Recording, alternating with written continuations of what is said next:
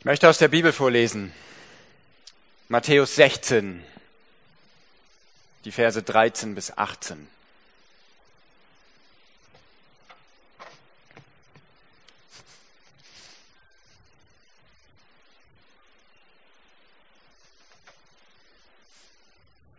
Als aber Jesus in die Gegend von Caesarea Philippi gekommen war, fragte er seine Jünger und sprach, was sagen die Menschen, wer der Sohn des Menschen ist?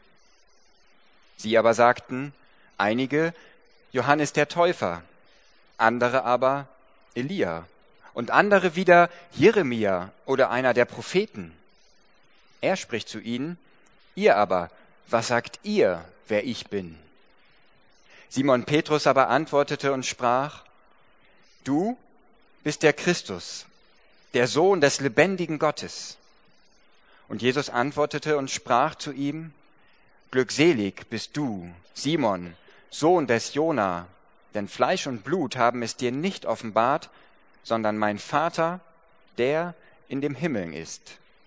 Aber auch ich sage dir, du bist Petrus, und auf diesen Felsen werde ich meine Gemeinde bauen. Und des Hades Pforten werden sie nicht überwältigen.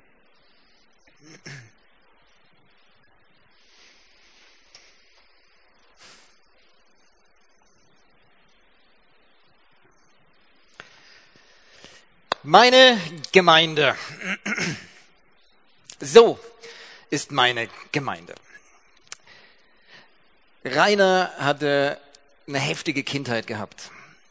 Pflegefamilien, Kinderheime, hin und her geschoben.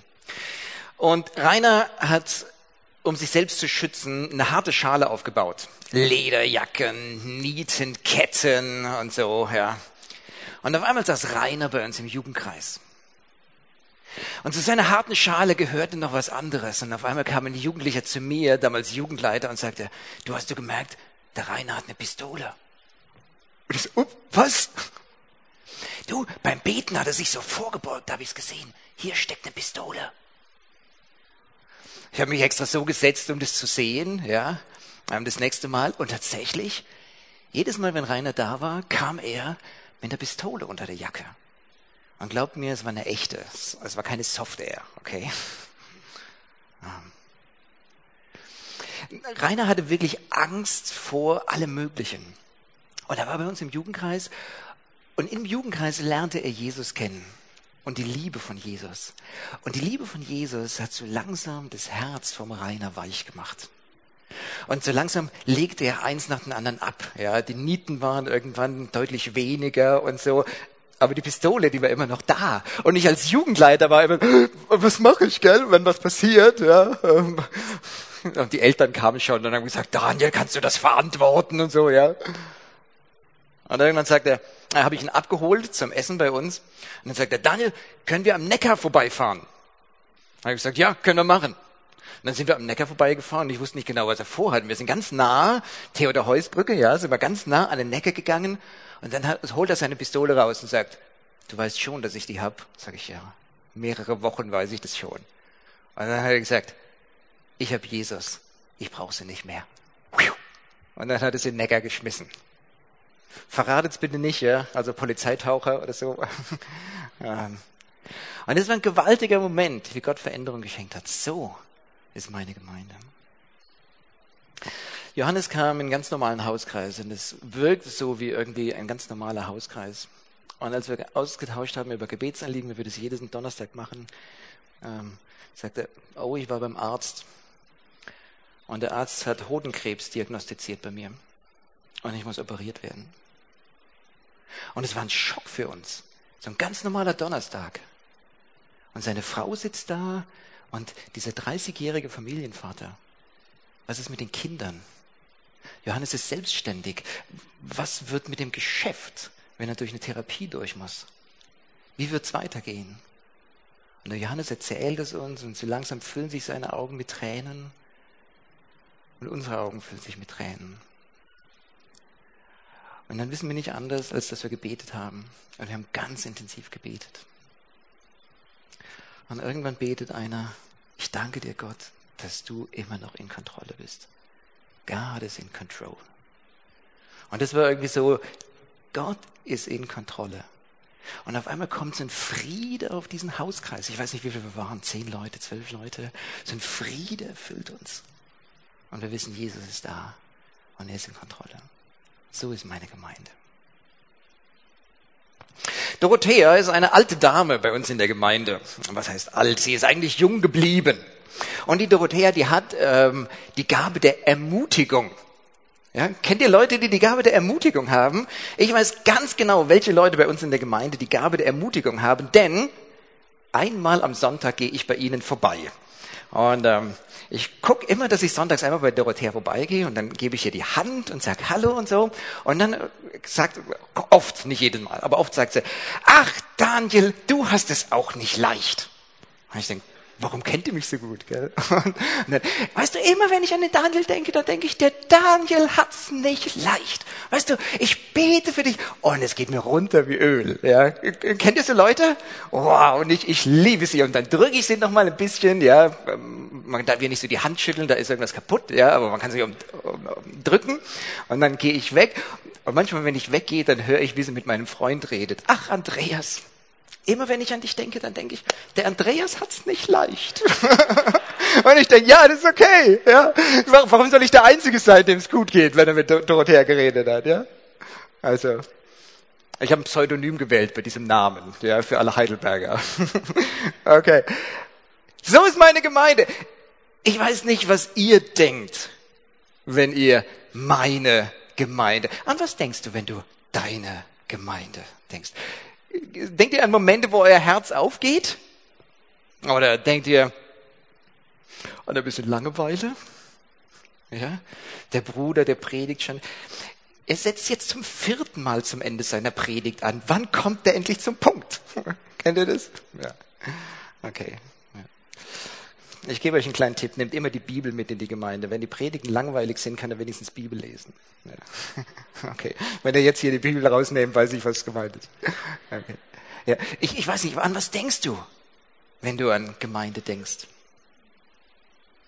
Vielleicht denkst du an Verletzungen, an Streit, an Gemeindespaltung. Ich weiß nicht, was deine Biografie ist. Ich möchte dich einladen, heute Gottes Blick einzunehmen für Gemeinde. Ich möchte mit euch über Gott und seine Sicht auf Gemeinde reden. Wisst ihr, aus Gottes Sicht ist die Gemeinde das Wertvollste, was diese Welt zu bieten hat.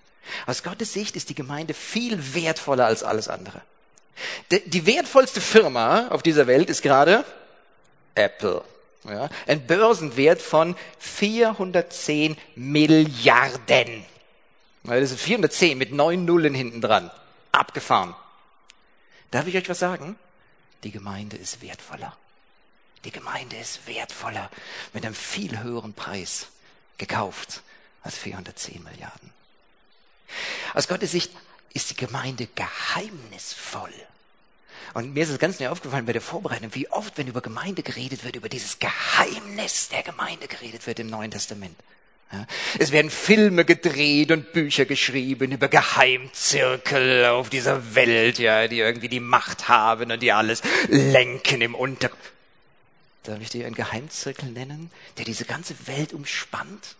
Überall auf der ganzen Welt gibt es diese Leute, die zueinander gehören, von einer geheimnisvollen Kraft zusammengehalten und verbunden. Die Gemeinde ist dieses Geheimnis aus Gottes Sicht. Und ein bisschen von diesem Geheimnis wird heute sichtbar auch hier. Wir haben Gäste aus der ganzen Welt und so ein bisschen wird dieses Geheimnis auch dadurch deutlich, dass hier Leute aus unterschiedlichen Ländern da sind. Und ich wollte Sie jetzt nochmal begrüßen, diese Leute. Ich weiß jetzt gar nicht. Also, wo, wo haben wir denn? Wir haben unsere Israeli-Freunde hier vorne. Steht mal auf. Aus Gott. Please stand up. We want to welcome you. We are one in Jesus. Okay total, total überwältigend, oder? Wir, wir haben Israelis hier, schön. Dann haben wir Italiener hier. Buongiorno, komm, auf, aufstehen, aufstehen. Oh, ja, ja, ja, bitte. Dankeschön. Unsere Gäste. Wisst ihr, ähm, auch wenn wir irgendwie unterschiedliche Sprachen reden, es gibt ein paar, die so ein bisschen Deutsch reden, ja, vielleicht sprechen von euch, aber es gibt ein Wort, das schlägt unser gemeinsames Herz höher. Weißt du, geht auf die zu und sagt einfach Jesus. Okay? Und irgendwie, das ist das Geheimwort von der Gemeinde Jesus. Und du musst nicht Jesus sagen und du merkst, wie auf einmal ein Strahlen aufs Gesicht kommt. Vielleicht fühlst du dich in deiner Gemeinde wie so ein ägyptischer Arbeiter, der ein Ornament in den Stein meißelt. Ja, und irgendwie viel Dreck und viel Staub und du siehst nicht viel. Ich möchte dich heute einzuladen, einladen, das Weitwinkel einzuschalten. Ja, den Zoom. Geh mal ein bisschen weiter zurück. Ja, und du siehst dich, den kleinen ägyptischen Arbeiter, und du gehst noch ein bisschen weiter zurück und auf einmal so, oh, weißt du, wo ich dran arbeite? Das ist die Pyramide von Gizeh. Oh! Und in tausenden von Jahren werden die Leute noch mein Ornament sehen, was ich hier gemacht habe. Wisst ihr, die Gemeinde ist so etwas Kostbares, so etwas viel Größeres, als wir immer denken. Wir denken auf Gemeinde, das wäre so ein bisschen läppig. Aus Gottes Sicht ist es ein gewaltiger Schatz. Und ich möchte euch mitnehmen da rein.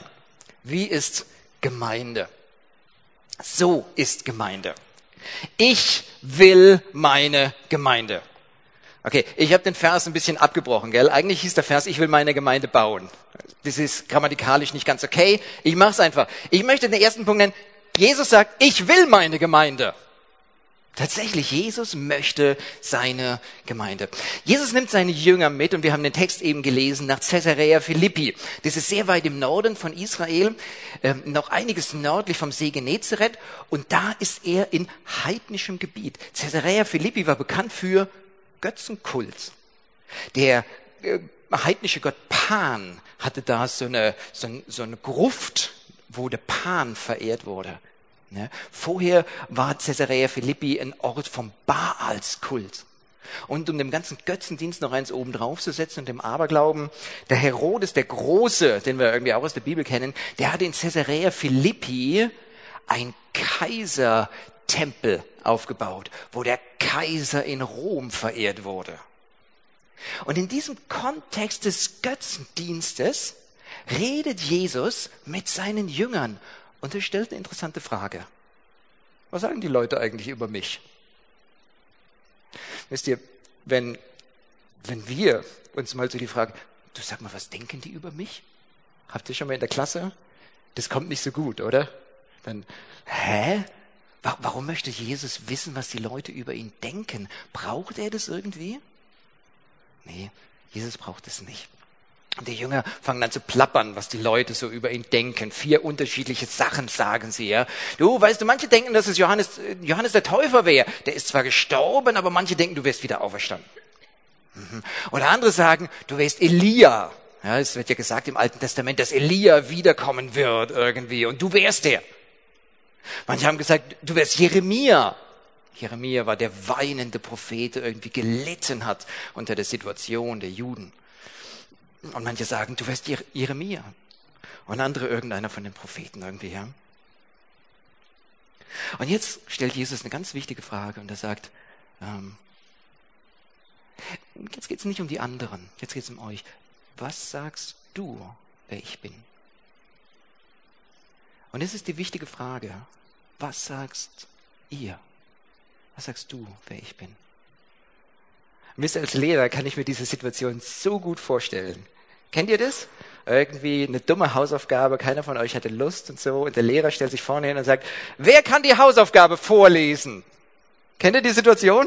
Ja, man kruschelt in seine Mäppchen, ja, man reibt sich die Augenbrauen, ja, man zupft dem Nachbarn irgendwie was, ja, man ist, man tut so ganz beschäftigt, ja, man blättert im Buch rum. Und ich glaube, als Jesus diese Frage gestellt hat, das war den Leuten peinlich, ja, was, peinliches Schweigen. Hey, Jesuswesen, ah ja, puh, hey, so ganz leicht, weißt du, theologisch, das ist aber. Und der Petrus, der traut sich und legt dieses Bekenntnis ab. Du bist der Christus, du bist der Messias, du bist dieser Gesalbte, der im Alten Testament erwartet und vorhergesagt wird. Du bist der von Gott Gesandte für uns. Du bist der Sohn des lebendigen Gottes. Wisst ihr, wir glauben, dass es nur diesen einen Gott gibt. Wir glauben nicht an Pan, wir glauben nicht an Baal, wir glauben nicht an den, an den Hero, äh, Entschuldigung, an den Kaiserkult. Aber wir glauben, dass du von diesem lebendigen Gott gesandt bist und dass du der Sohn bist. Und er legt dieses Bekenntnis ab. Und Jesus freut sich. Warum? Weil dieses Bekenntnis ist die Grundlage der Kirche, von der Gemeinde. Und er sagt, ähm, Fleisch und Blut haben dir das nicht gezeigt. Das ist wirklich Gottes Offenbarung für dich. Du bist dieser Petrus, du bist dieser Fels. Weißt du, dein Bekenntnis ist die Grundlage, auf der ich mein, auf meine Gemeinde bauen möchte. Ich weiß nicht, ob wir Leute haben, die hier so ein bisschen ähm, versucht sind zu sagen, dass auf dem Petrus die Gemeinde gebaut sind. Ja, es gibt ja so eine ganz große christliche Gruppierung, die irgendwie denkt, ja, dass der Petrus so ganz wichtig wäre. Ähm, hier ähm, wird deutlich gesagt, dass es geht um das Bekenntnis. Es geht nicht um den Menschen. Der Petrus selbst hat es nie so verstanden. Ja? Ähm, auf dieses Bekenntnis werde ich meine Gemeinde bauen, sagt Jesus. Ich will meine Gemeinde. Wisst ihr, so gewollt ist die Gemeinde. Jesus sagt, ich will meine Gemeinde bauen. Warum will Jesus seine Gemeinde bauen? Warum ist ihm das wichtig? Weil Gott, den wir kennen, weil der Gott, wie er sich in der Bibel vorgestellt hat, ein Gott der Gemeinschaft ist. Gott möchte Gemeinschaft mit uns Menschen. Von den ersten Seiten der Bibel bis zu den letzten Seiten der Bibel ist das das Thema, was sich durchzieht. Gott will Gemeinschaft. Adam, wo bist du? Bis ganz am Ende, ja, wo, wo, der, ähm, wo diese Stadt mitten bei Gott ist, Gott mitten in, in, in der Mitte. Das ist das Thema der Bibel. Der Gott, an den wir glauben, ist ein Gott, der Gemeinschaft sucht mit uns Menschen. Aber noch mehr, der Gott, an den wir glauben, ist ein Gott, der Gemeinschaft schenkt. Wer hat nochmal den Satz gesagt, es ist nicht gut, dass der Mensch alleine ist? Das war Gott.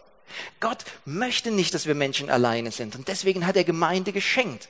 Deswegen hat er Ehen geschenkt. Deswegen hat er Freundschaften geschenkt.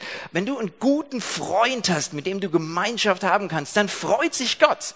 Weil Gott jemand ist, der gerne gute Gemeinschaft schenkt. Gott ist der Gott der Gemeinschaft. Aber weil die Gemeinde so gewollt ist, deswegen sind wir als die Gemeinde die Herausgerufenen. Das hier ist die erste Stelle im Neuen Testament, wo das Wort Gemeinde erwähnt wird. Ja, das erste Mal kommt hier an dieser Stelle Gemeinde vor. Was bedeutet eigentlich Gemeinde? Ja, das Wort, was da steht, heißt Ekklesia, die Herausgerufenen. Darf ich dir zeigen, was dieses Wort bedeutet?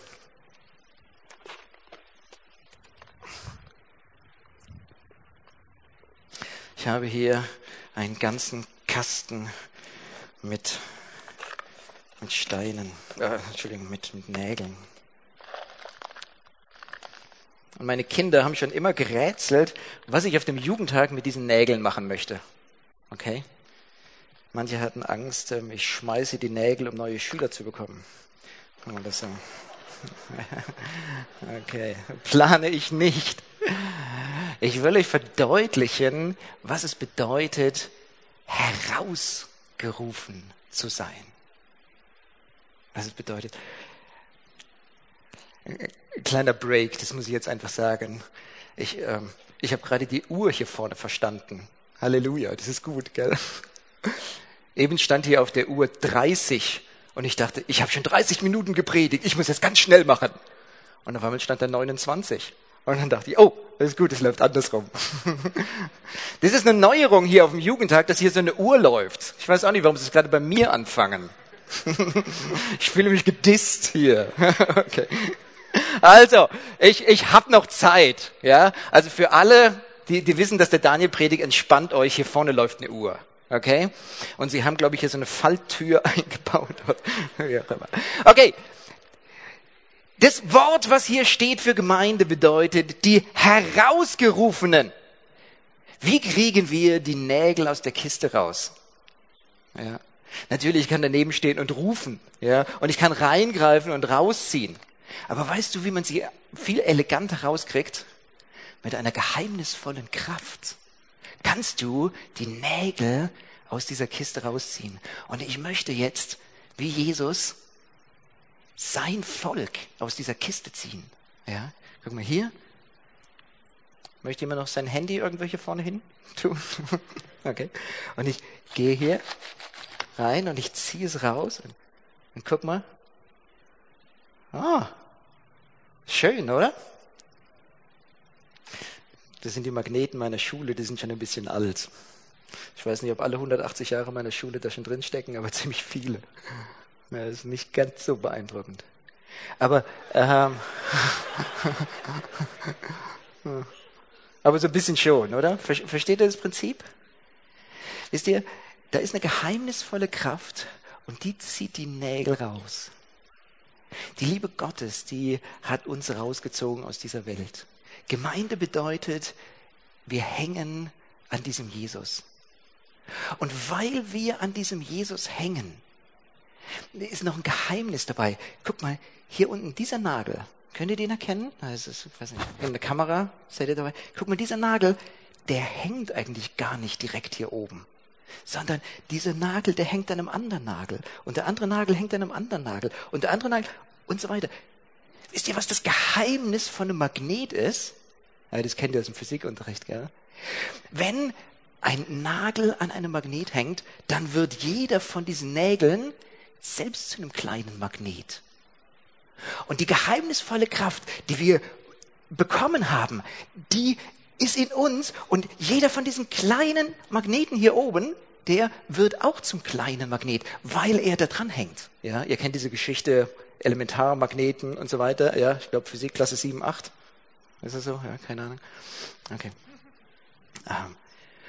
Und ganz viele kleine Magneten hängen da. Und sie ziehen sich gegenseitig hoch. Was ist die Kraft, die die Gemeinde gründet? Es ist Jesus. Und wenn wir an Jesus hängen, wenn wir an Jesus verbunden sind, dann werden wir selbst zu so kleinen Magneten, die andere nach sich ziehen. Und weißt du, wenn du dir die Entwicklung, die Gründung der Gemeinde anguckst in der Apostelgeschichte, wie magnetisch, was für eine geheimnisvolle Kraft diese ersten Christen ausgestrahlt haben, dass alle dabei sein wollten. Und wie die, wie die Feinde es nicht geschafft haben, diese Kraft auszuschalten. Die haben die aufgeteilt und haben verfolgt und so weiter. Aber diese Kraft war da, weil sie an Jesus hingen. Oh, wie anders ist die Ausbreitung des Islam nach der Gründung. Wisst ihr, wie der Islam sich ausgebreitet hat? Eine Blutspur zog sich rund ums Mittelmeer. Und weißt du, wie sich das Christentum ausgebreitet hat? Eine Revolution der Liebe. Da waren Leute, die an Jesus hingen und selbst kleine Magneten geworden sind. Aber weißt du, was passiert, wenn man, guck mal, hier unten hängt dieser eine Magnet. Wisst ihr, was passiert, wenn ich es hier oben abmache? Es fällt auseinander. Die Kraft hört sofort auf. Wenn wir Jesus abkoppeln von diesem, von diesem Nagelstrang, dann hört die Kraft auf und sie verlässt uns. Vor zwei Wochen war ich mit meinem Freund im Fitnessstudio, mein Arbeitskollege, mein atheistischer Arbeitskollege. Und so auf dem Laufband haben wir manchmal ganz spannende Gespräche. Und dann sagt er, Daniel, hast du mitgekriegt, ich habe jetzt die Kirche für mich gefunden. Und dann sage ich, hoch, ich denke, du bist Atheist. Ja, ganz genau. Es gibt jetzt aus England eine Bewegung, die nennt sich Sunday Assembly. Interessant, oder? Assembly. Oder Sonntagsversammlung. Das ist sowas wie ein Gottesdienst für Atheisten. Man kommt zusammen und man singt miteinander und dann meditiert man so ein bisschen, dann wird ein Text vorgelesen und man meditiert darüber und dann dreht man sich um und schüttelt sich die Hand und dann geht man hinterher wieder weg. Das ist ein Gottesdienst für Atheisten. Und dann habe ich nur gesagt, so ein Quatsch. und er war ein bisschen angefressen, gell? Und dann habe ich gesagt, du, ähm, das Ding, das wird nicht laufen. Warum wird es nicht laufen? Und so, dann habe ich gesagt, du, das kann nicht sein. Es fehlt ihm die geheimnisvolle Kraft des Christentums. Wisst ihr, nicht das Singen ist das Besondere, nicht, nicht das Händeschütteln in der Reihe, nicht das Meditieren über schöne Texte, sondern dass wir Jesus haben. Das ist das Besondere. Wisst ihr, das Besondere von Gemeinde ist Jesus. Ich weiß nicht, aus welcher Gemeinde du kommst und welche Diskussionen in eurer Gemeinde. Wisst ihr, es gibt so viele Diskussionen in Gemeinden, ja. Darf ich dir was sagen? Guck mal, wie diese Magneten hier ausgerichtet sind. Guck mal, die Magneten, die zeigen alle auf den Magnet. Auch hier an der Seite, okay? Die zeigen auf den Magnet. Und die Gemeinde ist eine zutiefst Jesus fokussierte Gemeinde. Ach, da steht's doch schon, ja, genau. Die Herausgerufenen sind Jesus fokussiert, auf Jesus ausgerichtet. Und das ist das Wichtige. Und je mehr wir auf Jesus ausgerichtet sind in unseren Gemeinden, umso mehr Kraft Und Magnetkraft haben wir für andere. Und je mehr wir abgelenkt sind von Jesus, desto mehr verlieren wir unsere Kraft. Wisst ihr, man erzählt sich von der Gemeinde in Amerika. Eine große Gemeinde mit 600 Leuten. Hat sich ein neues Gemeindehaus gebaut und vorne sollte ein Bild hin von Adam und Eva. Und als dann der Maler so weit war, dass er den Adam gemalt hatte, fragte er, soll ich den Adam mit Bauchnabel malen oder ohne? Habt ihr euch die Frage schon mal gestellt? Ob man Adam mit Bauchnabel oder ohne malen soll? Und es gab eine heiße Diskussion in der Gemeinde, ob man den Adam mit Bauchnabel oder ohne. Und dann gab es welche, die haben gesagt, Adam ist der Vater alles Lebens und wir der erste Mensch und wir Menschen haben einen Bauchnabel und deswegen braucht er einen Bauchnabel. Und andere kamen und haben gesagt, aber der Adam, der ist ja nie geboren worden, der ist von Gott geschaffen worden, deswegen braucht er natürlich keinen Bauchnabel. Und es gab heiße Diskussionen in der Gemeinde und es gab richtige Gruppen in der Gemeinde, ja. Es gab die Bauchnablisten und es gab die Anti-Bauchnablisten. Und schließlich haben sie zwei Gemeinden draus gemacht. Die Bauchnablistengemeinde und die Anti-Bauchnablistengemeinde. Und es gab eine Gemeinde mit 100 Leuten und eine Gemeinde mit 100 Leuten. Amen, Daniel. 600 durch zwei ist doch nicht 100. Hand aufs Herz. Möchtest du in der Gemeinde sein, die über den Bauchnabel streitet? Wisst ihr, diese Gemeinde hat zu Recht die Leute verloren. Um was geht's eigentlich in unserer Gemeinde? Geht es um Nebensächlichkeiten oder geht es um Jesus? Und deswegen bei den ganzen Diskussionen, die wir haben in unseren Gemeinden, und es gibt berechtigte Diskussionen, und ich werde mit euch auch so ein bisschen darüber noch reden, ja, wie geht man um mit Spannungen in der Gemeinde und so weiter, ja. Aber lasst uns das nie vergessen. Was ist das Zentrum der Gemeinde? Jesus, der sagt, ich will meine Gemeinde bauen. Jesus ist das Zentrum der Gemeinde. Und weil Jesus das Zentrum der Gemeinde ist, dürfen wir als Gemeinde das Geheimnis Gottes sein. Wenn Jesus über Gemeinde redet, dann redet er ganz bewusst in diesem heidnischen Gebiet das erste Mal über Gemeinde. Warum? Weil Gemeinde etwas ist, wo aus unterschiedlichsten Gruppierungen Menschen zusammengehören. Das war für die Juden zur Zeit von Jesus noch nicht denkbar. Sie dachten, das Heil, das ist von uns und es ist für uns. Aber Jesus erwähnt die Gemeinde das erste Mal in einem heidnischen Gebiet. Warum? Weil er die Leute, die im Tempel vom Herodes waren, die Leute, die in dieser Gruft von dem Pan-Gott waren, die hatte er mit im Blick. Ich möchte eine Gemeinde bauen, die nicht nur auf die Juden beschränkt ist. Sie dürfen dabei sein. Und ja, das Heil ist aus den Juden. Ja, Jesus war ein Jude. Ähm, aber die Gemeinde geht weit darüber hinaus, bis ans Ende der alle Völker, alle Sprachen. Die Bibel sagt, das ist ein Geheimnis, was Gott schon vor Grundlegung der Welt sich überlegt hat. Gott hatte schon, bevor er die Welt gemacht hat, diesen Plan, ich möchte eine Gemeinde haben aus allen Sprachen, aus jedem Stamm, aus allen unterschiedlichen Schichten. Ich möchte eine bunte Gemeinde haben. Im Alten Testament, sagte Paulus, war dieses Geheimnis verborgen.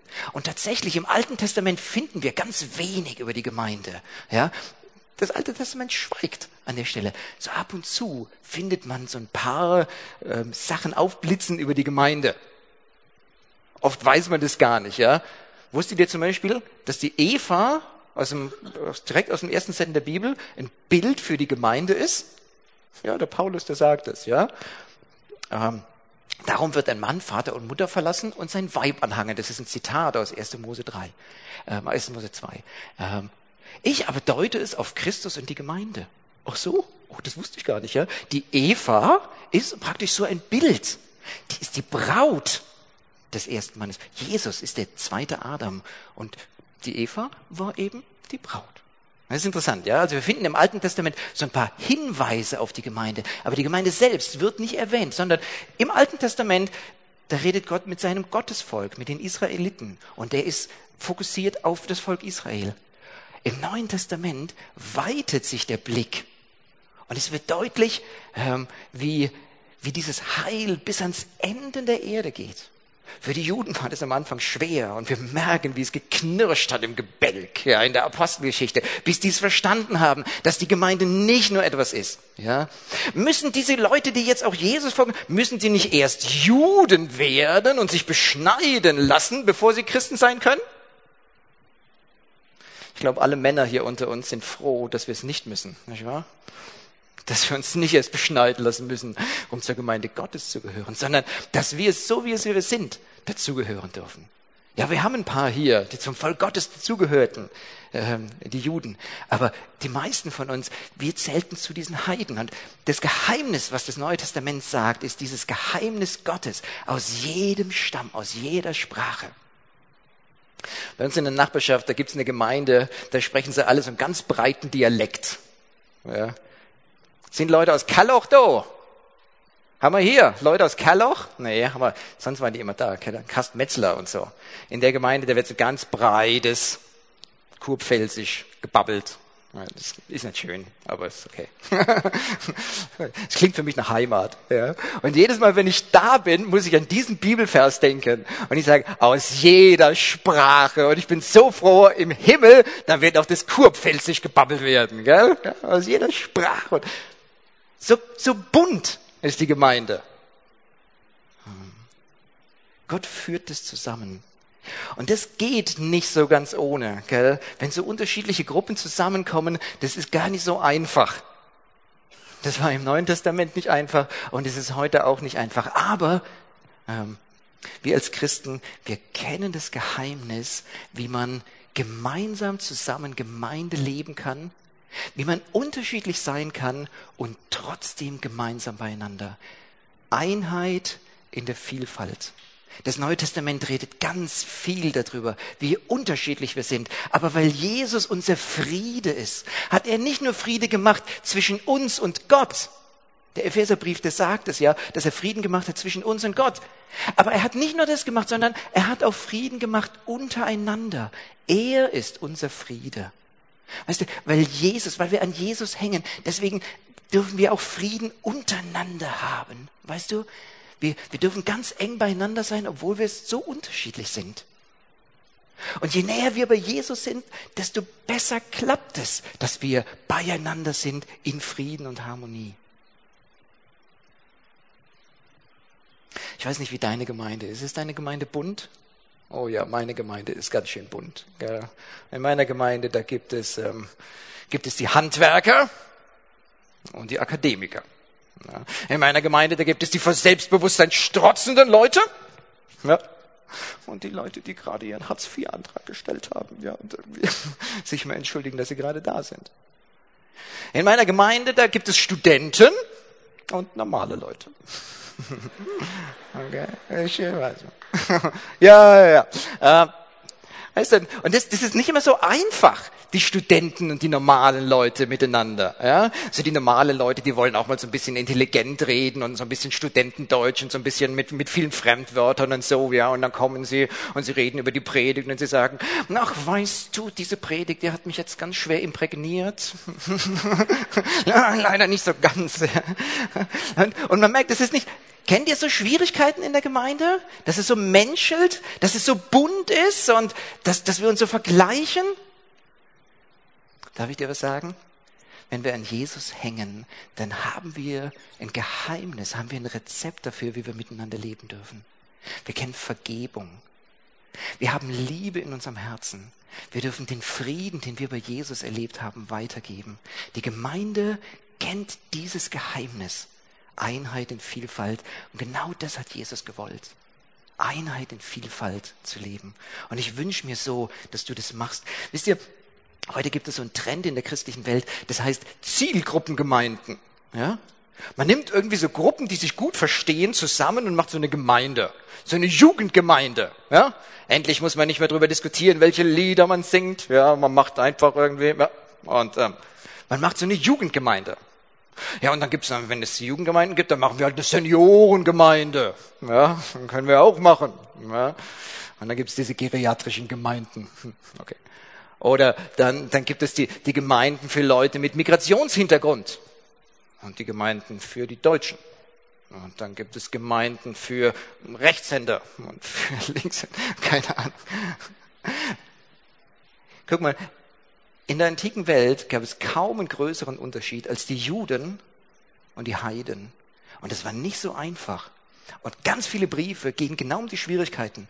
Kein einziges Mal sagt der Paulus, ach, wir machen uns den ganzen Stress nicht, komm, wir machen eine Judengemeinde und wir machen eine Heidengemeinde. Nein, ganz im Gegenteil. Der Paulus sagt immer, das Geheimnis Gottes ist es, dass wir gemeinsam in Einheit Vielfalt leben können. Und weißt du, deswegen gehören die Alten und die Jungen zusammen.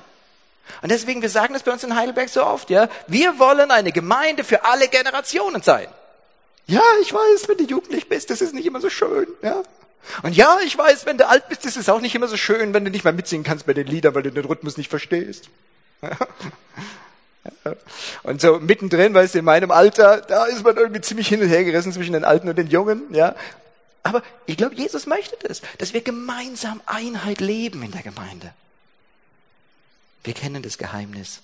Jesus ist unser Friede. Ich weiß nicht, ich, ich habe jetzt relativ schnell darüber geredet. Okay, das ist der Grundsatz. Es gibt Ausnahmen. Okay, wir können darüber reden. Aber versteht ihr das? Ich glaube, aus Gottes Sicht ist ein Geheimnis und eine Schönheit da drin, wenn ganz unterschiedliche Leute gemeinsam Gott anbeten. Und als letztes, so gewollt ist die Gemeinde. Jesus sehnt sich nach der Gemeinde. Jesus sagt es ja, ich will meine Gemeinde. Jesus sehnt sich nach der Gemeinschaft mit der Gemeinde. Eines der bewegendsten Bibelverse finde ich Lukas 22, als Jesus vor dem Brotbrechen sagt, mit Sehnsucht habe ich mich gesehnt. Das Wort Sehnsucht an der Stelle ist fast noch zu wenig. Ja, müssen wir die Anmerkung gucken, da steht Begierde. Ja, das ist fast ein böses Wort bei uns, oder? Begierde. Das kennen wir fast nur negativ. Aber Jesus sagt es, so sehne ich mich nach der Gemeinschaft mit meiner Gemeinde.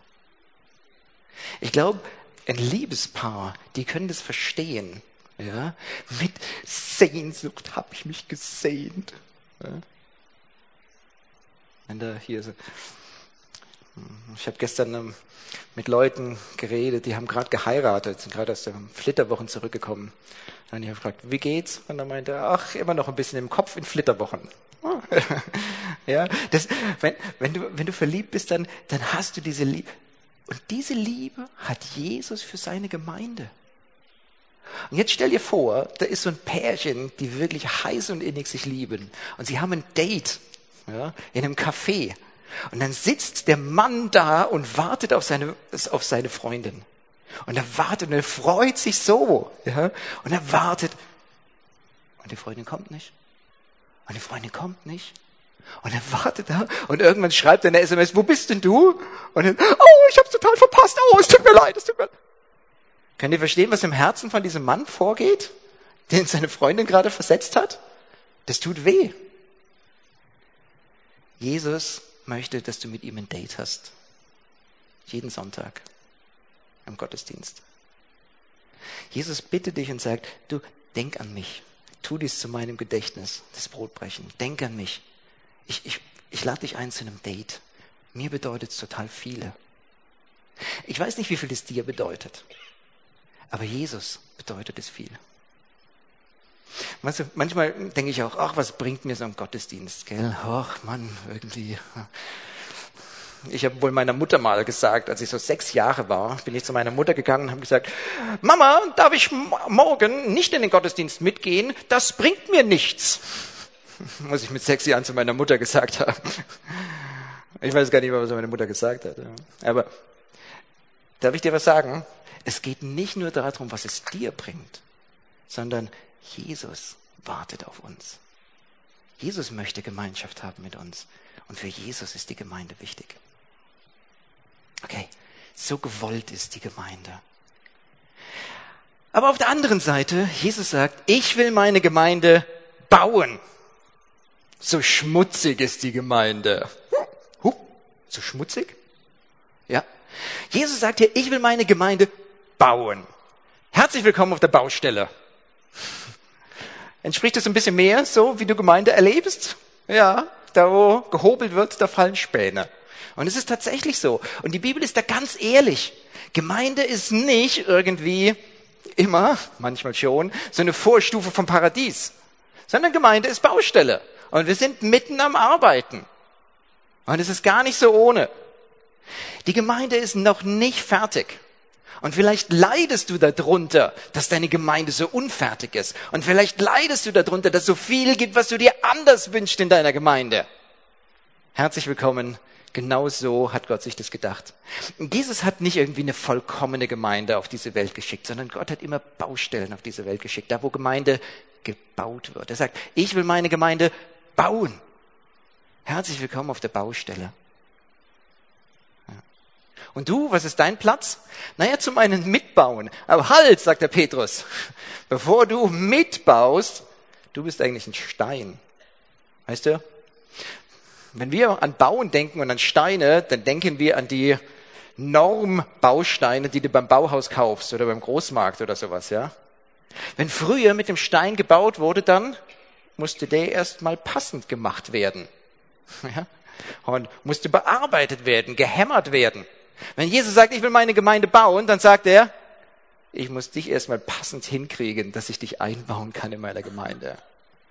Hast du das schon erlebt, dass deine Geschwister so Ecken und Kanten haben, die ein bisschen schwierig sind und wo man sich so dran reibt und diese pieksen? Oh ja, ich kenne so Geschwister, die Ecken und Kanten haben. Und soll ich euch was verraten? Ich bin selbst so einer, der Ecken und Kanten hat. Ja, und ich habe meine Geschwister oft verletzt. Und deswegen, bevor Gott mit uns arbeiten kann, muss er oft erst an uns arbeiten. Diese Baustelle Gemeinde, das ist was, wo Gott als erstes mal mich bearbeitet. Und dann, wenn er mich bearbeitet hat, kann er mich gebrauchen in seinem Werk. Du bist der Stein. Gott möchte dich einbauen. Guck mal hier. Hier ist eine große Baustelle in, in Hamburg. Ja, eine ganz heftig, komisch große Baustelle, ziemlich dreckig. Ja, da oben große Kräne werden hochgezogen. Ich war mit meiner Frau da in Hamburg, gell, voll das hässliche Eck. Ich weiß auch gar nicht, was es soll. Ja, da, da bauen sie irgendwas und schon seit Jahren sind sie am Bauen und voll hässlich und so, ja. Aber darf ich euch sagen, in wahrscheinlich eineinhalb Jahren wird die Elbphilharmonie eingeweiht. Haben wir da einen Hamburger, der Zweifel daran hat? ja. Okay.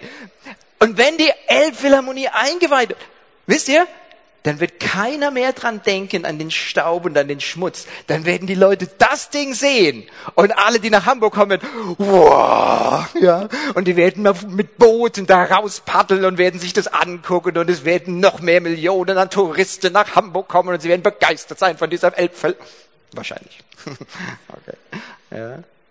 Oder wenn du drin sitzen wirst in dieser Elbphilharmonie und dein Lieblingskünstler hat sein Konzert und du hörst jeden Räusperer deines Lieblingskomponisten und du kriegst eine Gänsehaut vor der Akustik. Wirst du dann noch an die Baustelle denken? Du wirst es genießen. Wisst ihr, wir leben in der Baustelle Gemeinde und ja, wir wissen es, es gibt dieses Ende. Wir haben über die Braut geredet, die, ähm, die Hochzeit. Und diese Baustelle Gemeinde, sie wird zu Ende kommen und es wird was Herrliches sein. Und wir dürfen sagen, wir haben mitgearbeitet. Wir gehörten dazu. Auf den Punkt werde ich wahrscheinlich nochmal später eingehen. So attackiert ist die Gemeinde. Jesus sagt, ich werde meine Gemeinde bauen und die Pforten der Hölle werden sie nicht überwältigen.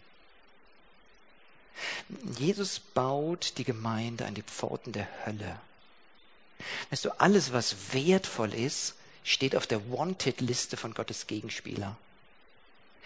Alles, was Gott uns an großen Geschenken gemacht hat, da hat der Teufel ein ganz besonderes Anliegen, das wieder kaputt zu machen. Weißt du, das Geschenk der Liebe, das Geschenk der Sexualität, was Gott uns Menschen gemacht hat. Da ist der Teufel wie bei kaum einem anderen bestrebt, es zu pervertieren und uns wieder kaputt zu machen. Und genauso ist es auch mit der Gemeinde, weil die Gemeinde eines der größten Geschenke ist, die Gott dieser Welt gemacht hat. Deswegen greift der Teufel 2000 Jahre diese Gemeinde an. Heute Abend haben wir extra dieses Thema, ja. Wir denken an die verfolgte Gemeinde. Und ist es nicht erstaunlich, Jesus hat es vor 2000 Jahren vorausgesagt, die Pforten der Hölle werden sie nicht überwältigen. Ja, es gibt Gemeinden, die sterben und es gilt nicht für, für jede kleine Ortsgemeinde, aber es gilt für Gottes weltweite Gemeinde. Wisst ihr, in den 30er, 40er Jahren, als die kommunistische Revolution in China war, mussten alle Missionare raus. Wir kennen Hudson Taylor und diese China-Inland-Mission und so. Ganz viele Missionare waren vorher da drin und haben evangelisiert. Und auf einmal mussten alle Missionare raus. Und man wusste gar nicht, was in China passiert. Atheistisch indoktriniert, Bibeln waren verboten, es gab die Mao-Bibel, die stattdessen ähm, Indoktrination für das ganze Volk. Und man wusste nicht, was passiert mit diesem kleinen Pflänzchen Gemeinde, was vorher gepflanzt worden war. Und der Westen hatte keine Ahnung, was in China passiert, weil es abgeriegelt war. Und als so langsam Löcher reinkamen und als die ersten von Open Doors und von anderen nach China wieder reinkamen und geguckt haben, gibt's noch Christen? Wisst ihr, was sie entdeckt haben? Explosionsartig waren die Christen gewachsen.